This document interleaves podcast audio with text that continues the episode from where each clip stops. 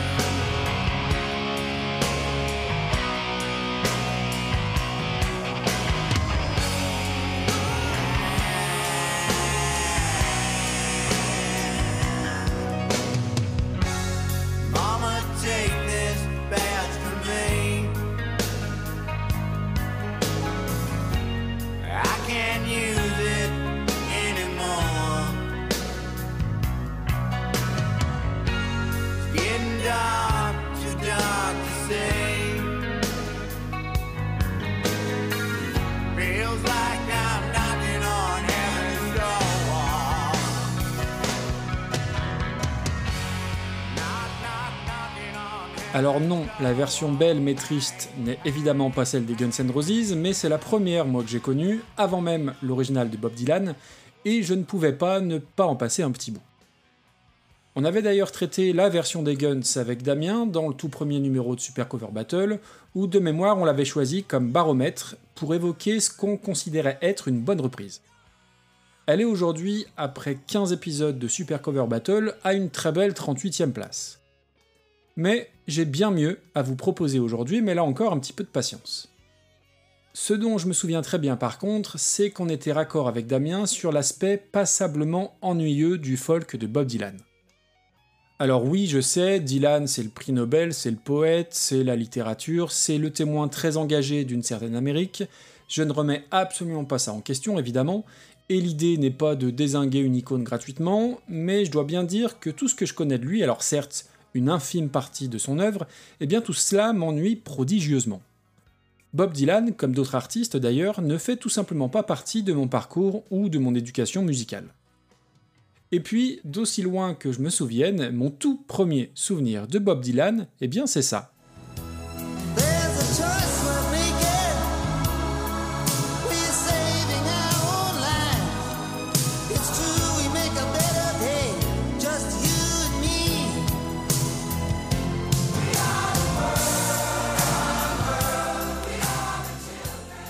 Alors ça n'est pas très radiophonique, mais il faut absolument voir la vidéo de We Are the World par USA for Africa, le boss de fin des chansons caritatives, initié par Michael Jackson et Lionel Richie en 1985.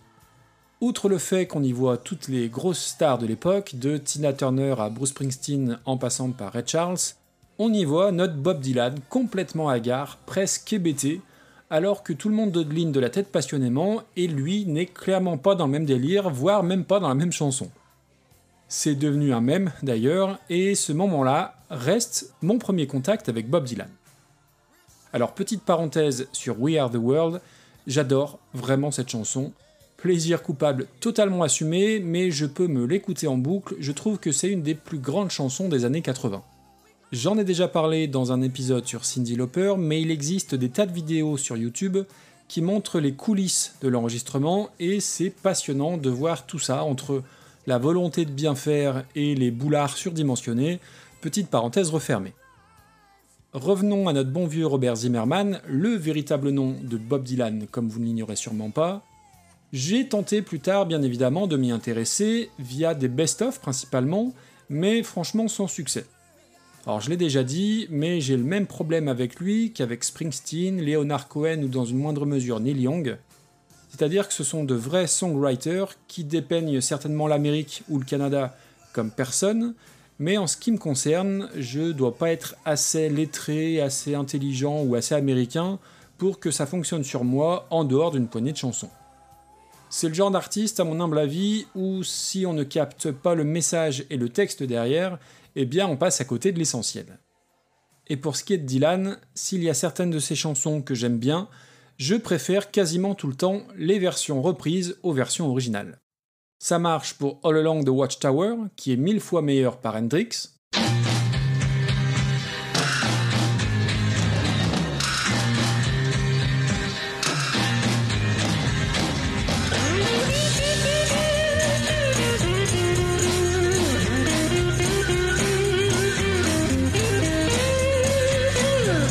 must be some kind of way out of here. Say the joker to the thief. Ça fonctionne pour Like a Rolling Stone, que je préfère par les Rolling Stones. Once upon a time, you dressed so fine. Through the bumps of dime and you climb. And then you. Yeah, people call, say me where now you're bound to fall. They thought that they were just uh,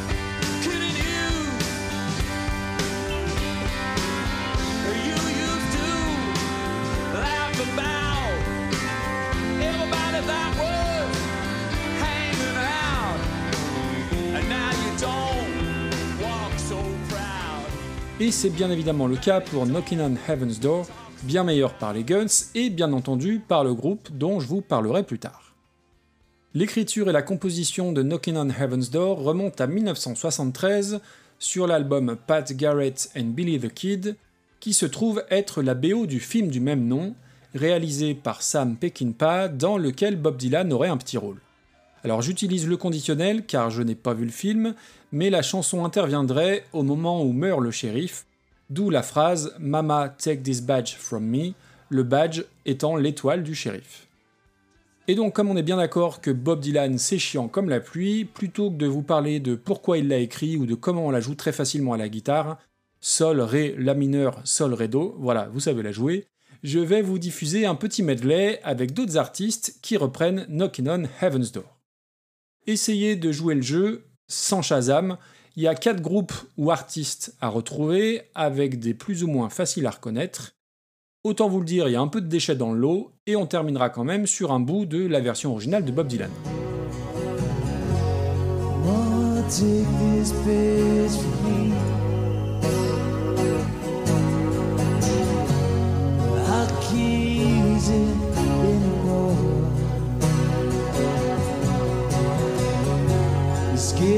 To die.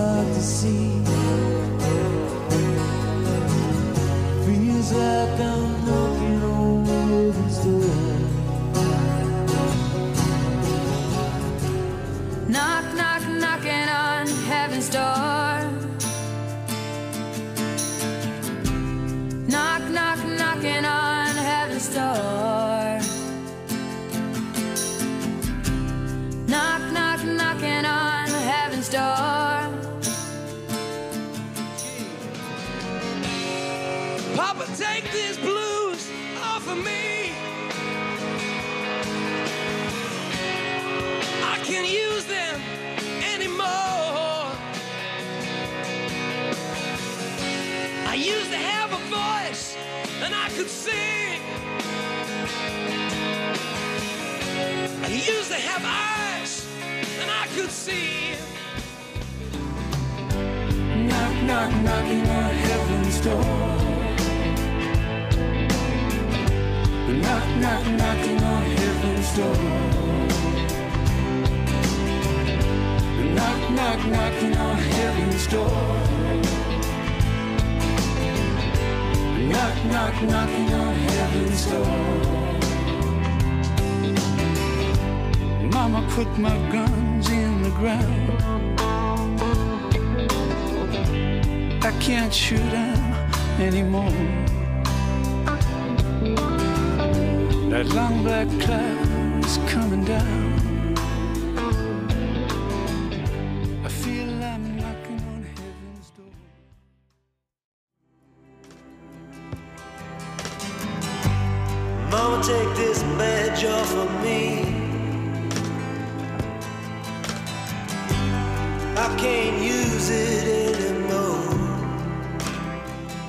Alors, vous les avez tous? Bon allez, je vous les donne. Dans l'ordre, on avait Bon Jovi, ensuite Avril Lavigne, U2 et Brian Ferry. Et j'aurais pu vous en mettre bien d'autres et des plus cotons à trouver, de Jerry Garcia à Rory Gallagher, en passant par mes chouchous de Television. Et puis on y arrive, il y a un autre groupe qui a repris Knockin' on Heaven's Door et qui réussit l'exploit de l'emmener très très loin, tout en respectant fidèlement ou presque l'original. C'est un groupe clairement à part pour pas mal de raisons que j'évoquerai plus tard. Un groupe bien connu, alors peut-être pas à l'échelle de Bob Dylan ou des Guns, mais dont vous avez certainement déjà entendu parler. Et donc, quand je vous avais soumis la thématique C'est beau mais c'est triste, eh bien je ne vous avais pas menti, vous ne pourrez pas dire que je ne vous avais pas prévenu, car oui c'est beau, mais c'est sans doute encore plus triste que beau. À titre de comparaison, c'est un groupe dont la musique ferait passer Tom York ou Elliott Smith pour de joyeux bouts en train. Un groupe qui possède quelque chose d'absolument unique et qui fait sa spécificité, une voix hors du commun. Ça fait partie de ces voix où, dès lors qu'on l'a entendu une première fois, que ce soit sur une mesure, une chanson ou un album, il nous est impossible de l'oublier, qu'on aime ou qu'on n'aime pas le groupe. Et je vais même aller plus loin, ça fait partie de ces voix, sans doute clivantes, mais qu'on peut reconnaître entre mille autres voix, et qui est absolument inimitable. Allez, sans plus tarder, je vous parle d'Anthony and the Johnsons. My lady's story, my lady's story,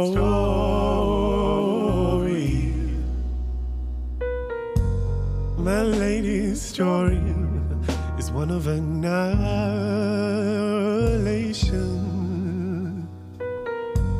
My lady's story is one of breast amputation. My lady's story, my lady's story.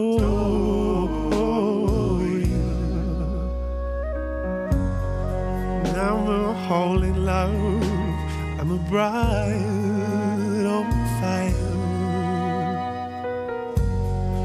I'm a twisted to the star of wire.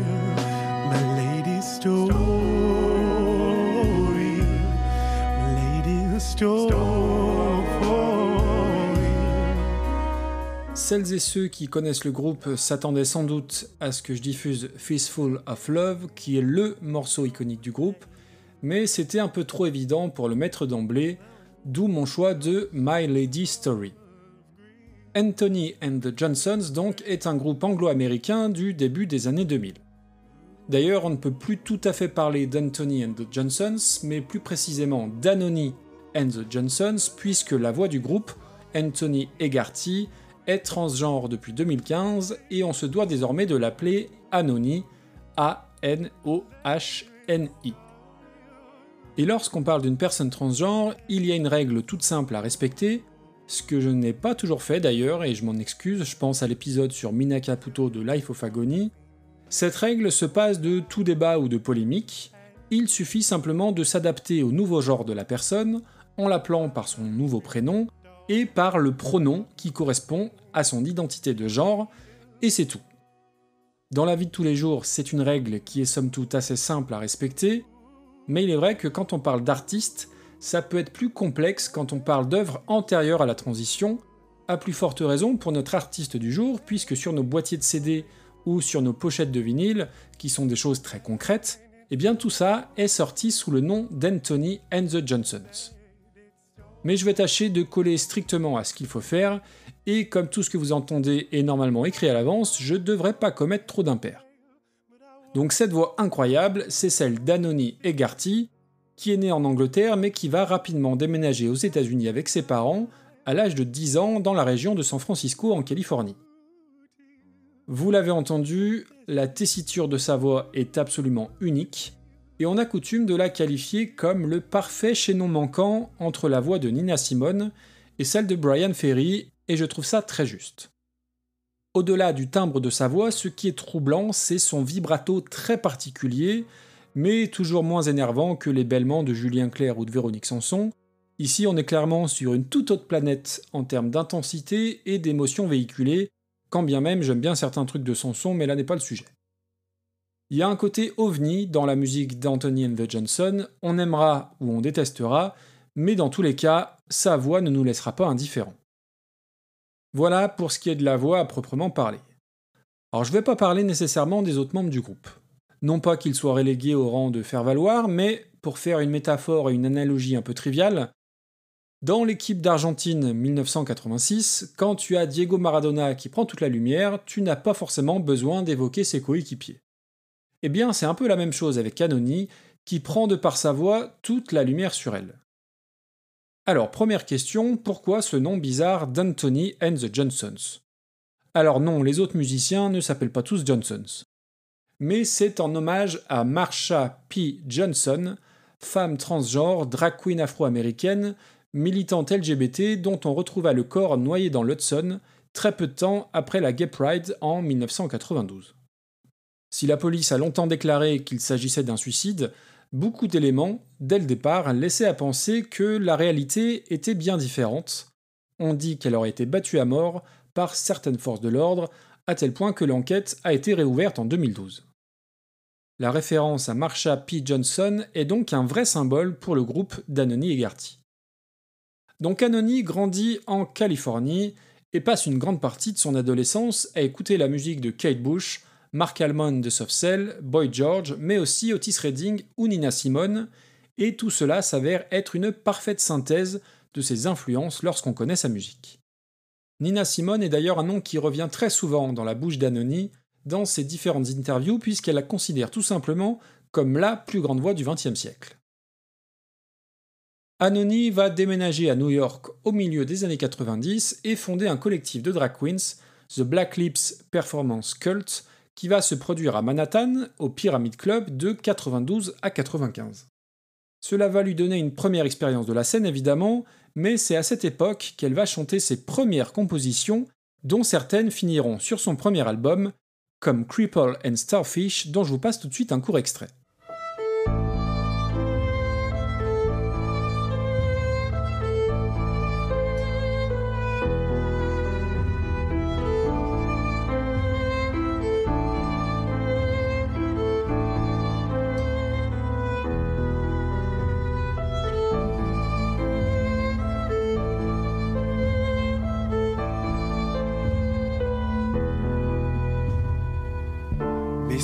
Muscle forcing, bursting, stingy thingy into little me, me, me. But just ripple, said the cripple, as my jaw dropped to the ground. Smile, smile. It's true, I always wanted love to be. Hurtful. And it's true, I always wanted love to be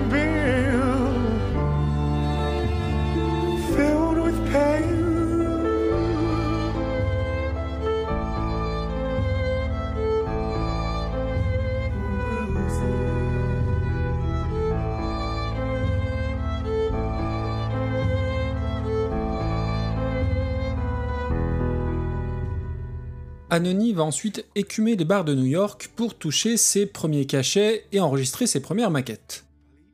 Elle va faire la rencontre et la connaissance de David Tibet, un musicien britannique qui fait de l'électro expérimental au sein du groupe Current 93, qui va la prendre sous son aile et lui faire sortir via son label le premier album en 2000, sobrement intitulé Anthony and the Johnsons, enfin Anony and the Johnsons, enfin vous m'avez compris. L'album est déroutant, la pochette très intrigante. Est-ce de la pop? Est-ce de la soul? C'est certainement un petit peu tout ça à la fois, et très en phase avec ces influences dont je parlais tout à l'heure. S'il fallait donner une étiquette au style musical, certaines chroniques parlent à l'époque de pop baroque orchestral, et ça me semble être une assez juste définition. Et puis, disons-le clairement et sans détour, Anony a alors un physique un peu particulier. Un look très androgyne, et ça crève les yeux qu'elle n'est pas du tout à l'aise ou en phase avec son genre de l'époque. Et oui, lorsqu'on regarde certaines prestations live de cette période, on peut se sentir un peu inconfortable sur ce point, on voit bien, on sent bien que cette personne est différente, mais dès lors qu'elle chante, il se passe instantanément quelque chose avec ce Pierrot lunaire au teint blafard. Outre l'aspect déroutant de l'album, il faut avouer aussi que ça n'est pas très facile d'accès, et que l'écoute entière du disque peut être un peu éprouvante, un peu à l'image de ce que je disais sur les premiers albums de Regina Spektor, avec ce côté très baroque, grandiloquent et un peu barré. Toujours est-il que cette voix et cette musique atypique attirent les regards et les oreilles, notamment celle d'un certain Lou Reed, qui tombe en 2001 sur l'EP du groupe Fell in Love with a Dead Boy, qui contient 4 titres, dont une reprise de Mystery's Love, un titre d'Angelo Badalamenti, le compositeur phare de David Lynch, et qu'on retrouve d'ailleurs dans la BO du film Blue Velvet.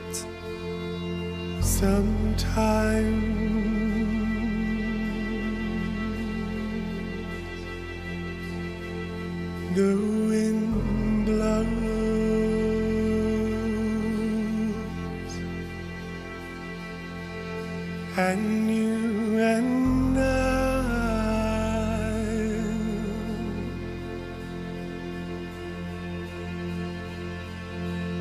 float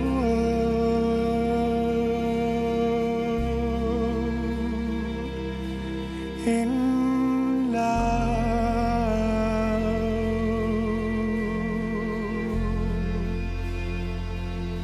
and kiss forever.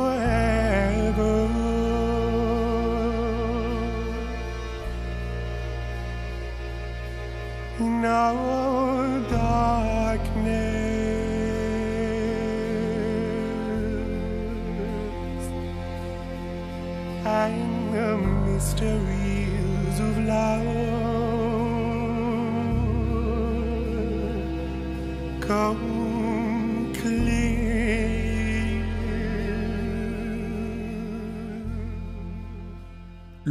tombe littéralement fou du groupe et leur propose une participation sur The Raven, son prochain album, très conceptuel qui mêle texte parlé et vieilles chansons, le tout inspiré par l'écrivain Edgar Allan Poe.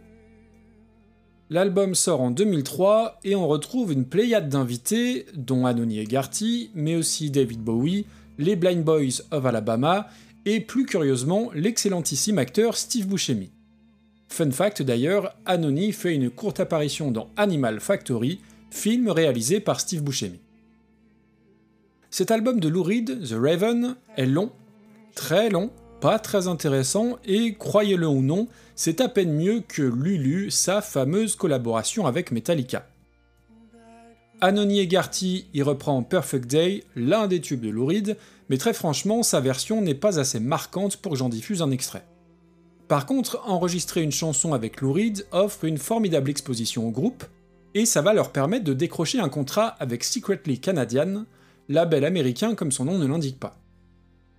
Et puis surtout, Lou Reed va rendre l'appareil à Anony en venant poser sa voix sur l'intro d'un des trois morceaux de The Lake, EP d'Anony and the Johnsons qui sort en 2004. Il y a deux morceaux sur l'EP qui sont un peu difficiles à trouver sur les plateformes de streaming, et le troisième c'est justement celui avec Lou Reed, Fistful of Love, sans doute le morceau iconique du groupe, qui sera même réutilisé par l'affreux Guillaume Canet dans Les Petits Mouchoirs. Mais mettez de côté le Cap Ferret et oubliez Marion Cotillard qui fait la tronche, écoutons-nous un petit bout de cette splendeur. I was lying in my bed last night, staring at a ceiling full of stars. when it suddenly hit me.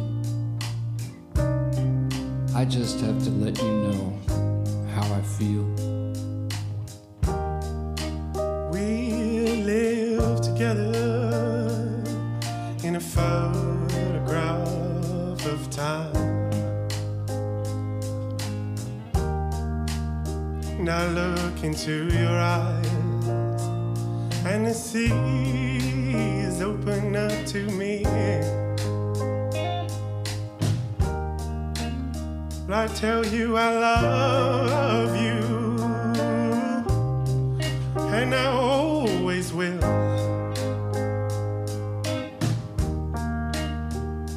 I know you can't tell me.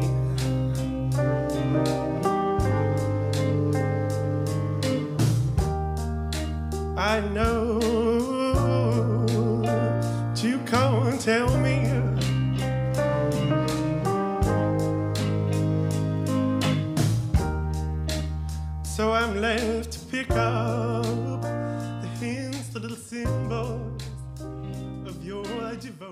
Cette chanson est absolument magnifique et je vous conseille bien évidemment de l'écouter en entier parce que l'extrait que je vous ai diffusé se limite à sa première partie et c'est une chanson pas aussi plombante que ce que l'extrait laisse paraître. C'est ma préférée du groupe en tout cas, c'est une sorte de ballade qui va monter en tension avec des cuivres majestueux et une guitare toujours sur le fil du rasoir, vraiment c'est d'une beauté inouïe. Et donc la rencontre avec Lou Reed, elle est déterminante sur plusieurs aspects. Outre la beauté de cette collaboration, comme je le disais plus tôt, elle permet au groupe de signer avec un plus gros label qui va ressortir leur premier album à plus vaste échelle aux États-Unis en 2004.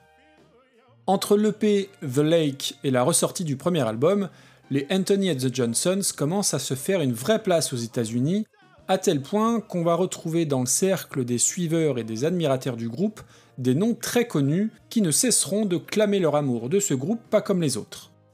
Dido, Philip Glass, Boy George ou encore Björk pour ne citer que les plus prestigieux. Arrive 2005, l'année de la consécration pour le groupe avec la sortie de leur deuxième album, I'm a Bird Now. À l'époque, c'est LE groupe à suivre, et je pense que c'est avec cet album que je les ai découverts, très probablement sur un sampler des Rock. Le groupe gagnera le prestigieux Mercury Prize au nez et à la barbe des autres artistes anglais, disons plus conventionnels. Anony aura un discours très simple et très juste lors de la cérémonie, expliquant que c'était une compétition étrange de comparer des artistes aussi différents, et que c'était comme si on demandait aux gens de choisir ce qu'ils préféraient entre, je cite, une orange, un vaisseau spatial ou une petite cuillère. Alors je ne sais pas ce qu'elle avait en tête pour décrire son groupe, mais moi je mets une petite pièce sur le vaisseau spatial. Le succès de I'm a Bird Now est en tout cas amplement mérité, même si c'est un album pour le moins très intrigant encore une fois. Déjà la pochette, très troublante mais très réussie, presque gothique avec une photo noir et blanc de Candy Darling, actrice transsexuelle et égérie d'Andy Warhol, qui permet d'ailleurs d'entretenir la connexion du groupe avec Reed. Alors encore une fois, je parle de groupe, mais en réalité, il est impossible de ne pas se focaliser sur autre chose que cette voix. Et le paradoxe, c'est que c'est un album d'un groupe, avec beaucoup d'invités, Boy George, Devendra Banhart ou Rufus Wainwright, mais qui respire, qui transpire la solitude, le mal-être et la mélancolie. Une voix éthérée incroyable, des arrangements sublimes, des mélodies profondes et désabusées, c'est triste, mais encore une fois, c'est vraiment très beau. Et si on parlait de pop baroque orchestral sur le premier album, là on a affaire à une espèce de soul moderne, ambiguë, excentrique, parfois puissante, souvent fragile, et dont on ne retient que le clair-obscur des pianos-voix beaux à tomber par terre, comme l'extraordinaire titre qui ouvre l'album, Hope There Is Someone.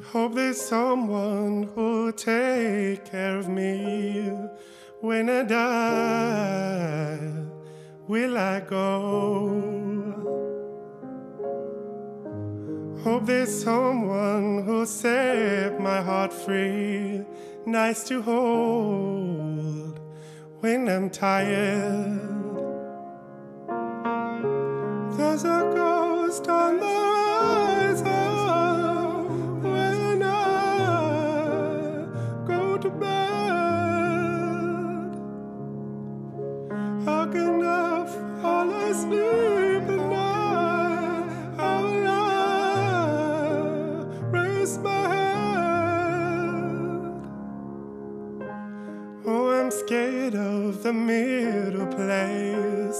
between and nowhere.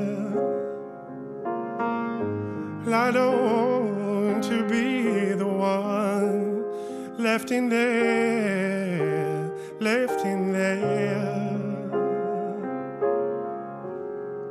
Alors oui, certains ou certaines diront que la voix en fait un peu trop, qu'elle y va un peu fort sur le vibrato, et qu'elle nous prend un peu par la main pour nous amener vers une ambiance très tire-larme.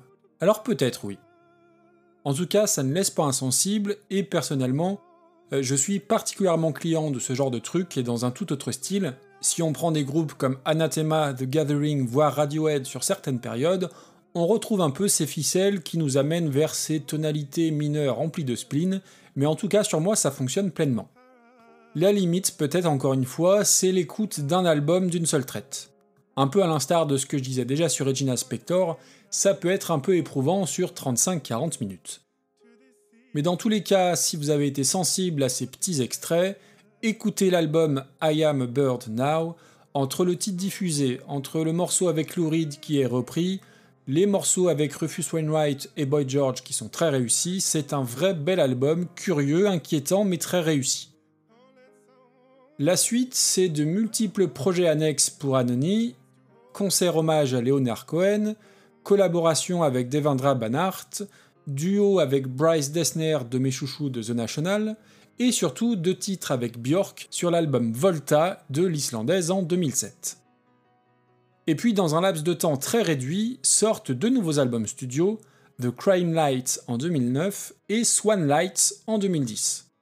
Ce sont deux albums qui sont extrêmement bien notés par les différentes critiques, qui sont toujours dans la même lignée musicale, mais que je trouve un tantinet en dessous de I Am a Bird Now, qui est le premier que j'avais découvert, et qui justifie encore une fois ma théorie du premier album entendu d'un artiste qui demeure notre préféré.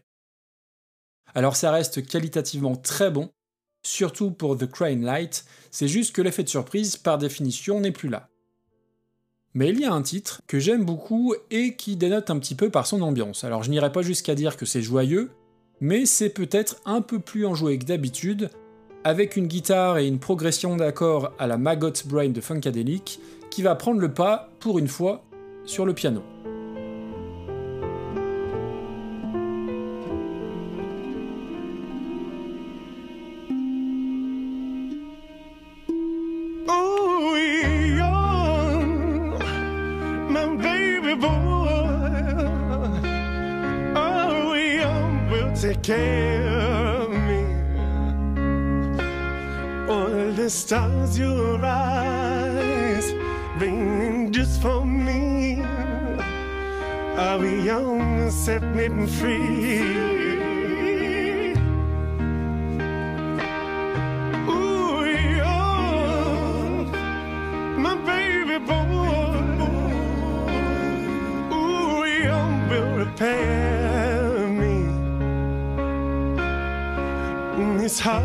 Enjoyed restores eyes, Lord.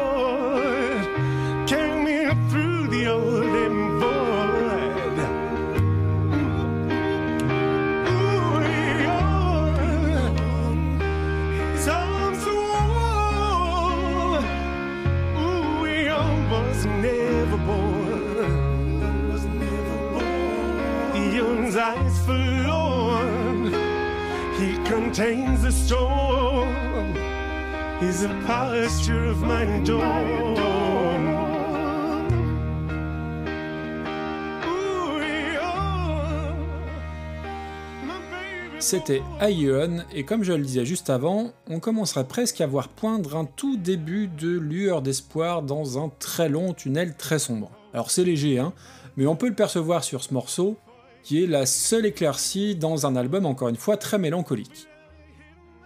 Alors difficile de savoir si le groupe existe encore aujourd'hui, mais je pense qu'avec la transition en 2015 d'Anony, Anthony and Johnsons en tant que tel n'a plus vraiment de raison d'être, la dernière sortie sous ce nom étant un album live en 2012.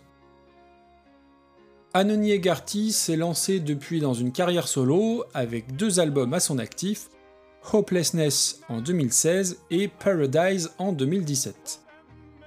Des disques qui sont très très différents, très loin de la soul baroque contemplative d'Anthony and the Johnsons, qui vont être beaucoup plus électro, et il faut bien admettre que les premières écoutes sont un peu déstabilisantes quand on est habitué aux arrangements très feutrés et très orchestraux des albums d'avec son groupe. Alors j'ai pas l'impression qu'on ait beaucoup entendu parler de sa carrière solo, mais n'étant pas un spécialiste de l'électro, je peux complètement me tromper. En tout cas, même si le style est un peu moins macam, je vous conseille d'aller écouter les deux albums en question, notamment Hopelessness, qui contient quelques morceaux plutôt sympas, comme le titre d'ouverture Joan Bomb Me, dont voici un court extrait. drown by me. Blow me from mountains into the sea. Blow me from the side of the mountain. Blow my head off. Explode my crystal guts. Lay my purple on the grass. On the grass. I have a glint in my eye. I think I wanna die. I wanna I wanna be the apple of your eye. So drone bomb me. Drone bomb me. Blow me from the mountains and into the sea.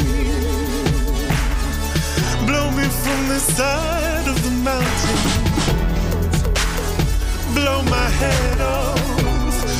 Explode my crystal guts. Lay my purple on the ground.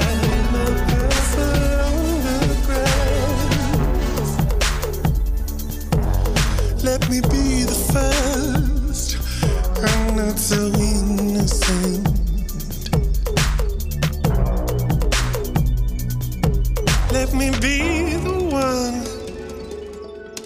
l'avez entendu, c'est musicalement très différent de tout ce qu'on a évoqué jusque-là aujourd'hui. Et s'il y a moins l'aspect funèbre ou funeste au niveau des arrangements, les thèmes sont toujours très sombres puisque ce John Bomb Me raconte l'histoire d'une fillette qui aurait perdu toute sa famille sous les bombes en Afghanistan. A noter d'ailleurs un clip vidéo assez particulier avec Naomi Campbell qui chante en playback sur la voix d'Anony, chose complètement surréaliste comme l'explique avec humour Anony dans ses différentes interviews. Voilà pour le petit tour d'horizon d'Anony et d'Anthony and the Johnsons. J'ai sans doute oublié pas mal de petits détails, mais l'idée était soit de vous faire découvrir cet univers si vous ne connaissiez pas du tout, soit vous apporter quelques petits compléments biographiques si cette musique ne vous était pas totalement inconnue. Et on en arrive à la reprise de Knockin' on Heaven's Door par Anthony and the Johnsons. Et dit comme ça, on peut avoir un peu de mal à imaginer la voix si particulière d'Anony se marier à la mélodie finalement très classique de la chanson de Bob Dylan. Surtout que les versions qu'on connaît de cette chanson sont plutôt, alors non pas joyeuses, le mot est un peu fort, mais pas aussi sombres que peut être la musique d'Anthony and the Johnsons. Alors vous jugerez par vous-même, mais c'est extrêmement beau, mais c'est extrêmement triste bien évidemment. Encore une fois, je vous avais prévenu. Alors leur version remonte à 2007 et elle s'inscrit dans le cadre de la bande originale du film I'm Not There, réalisé par Todd Haynes et inspiré par six épisodes différents de la vie de Bob Dylan et mettant en avant six facettes de sa personnalité. C'est en tout cas ce qu'en dit Wikipédia, puisque je n'ai pas vu le film, n'étant pas grand fan, vous l'aurez compris, de Bob Dylan. Ceci étant, je vous invite à jeter un œil à la BO, avec des reprises d'Eddie Vedder, de Calexico, de Sonic Youth, de Yola Tango, de Sufjan Stevens, des Black Keys, de Mark Lanegan et donc d'Anthony and the Johnsons. Leur version de Knockin' on Heaven's Door, elle est érigée avec leurs armes et leurs spécificités, à savoir un piano-voix lent et sépulcral. Et donc oui, c'est beau, mais c'est triste. Elle ne plaira sans doute pas à tout le monde, tout comme leur musique d'une manière générale. Certains et certaines déploreront l'aspect un peu trop pleurnichard de l'ambiance, sans doute, ou critiqueront peut-être le fait de volontairement appuyer très très fort sur le bouton de la mélancolie. Mais moi, encore une fois, ça ne me dérange absolument pas. Je suis très sujet à la mélancolie, c'est un sentiment, une sensation qui m'a toujours beaucoup parlé, et avant de vous diffuser leur reprise, je vais pour une fois finir sur une citation que j'aime beaucoup et qui s'inscrit parfaitement, je trouve, dans cette fin d'épisode. C'est une phrase de Victor Hugo qui dit ceci. La mélancolie est un crépuscule, la souffrance s'y fond dans une sombre joie, la mélancolie, c'est le bonheur d'être triste. Sur ces bonnes paroles, bonne écoute et à bientôt.